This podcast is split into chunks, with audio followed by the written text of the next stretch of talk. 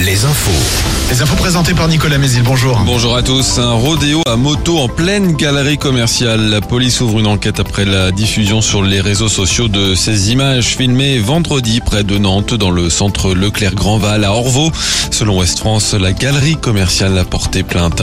Un homme est en garde à vue depuis dimanche soir après la mort d'un trentenaire dans une discothèque près d'Angers à Saint-Martin-du-Fouillou. La victime âgée de 35 ans a été la cible d'un coup de feu. Le suspect âgé lui de 30 ans a reconnu les faits et parle d'un accident. Une grande vente aux enchères un peu particulière ce mardi à Paris. Plus de 270 lots saisis dans des affaires de trafic de drogue sont mis en vente cet après-midi.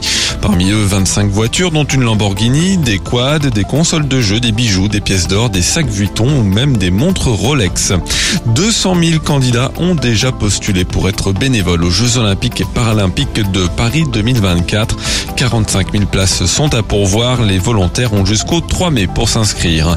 Pas de fête à Nantes euh, dimanche en cas de victoire euh, du FC Nantes en finale de la Coupe de France car le maintien en Ligue 1 n'est pas acquis. Le prochain match le 3 mai à Brest sera d'ailleurs capital.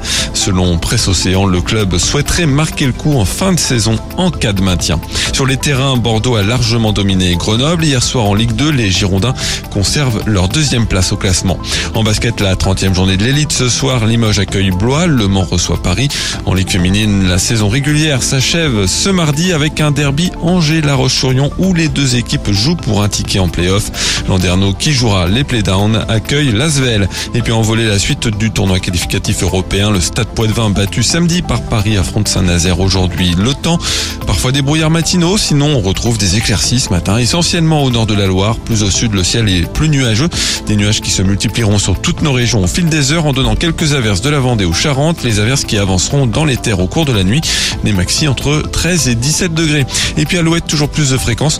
Nous ouvrons aujourd'hui notre 47e fréquence FM à Rennes. L'info revient à 6 heures. Très bonne matinée à tous.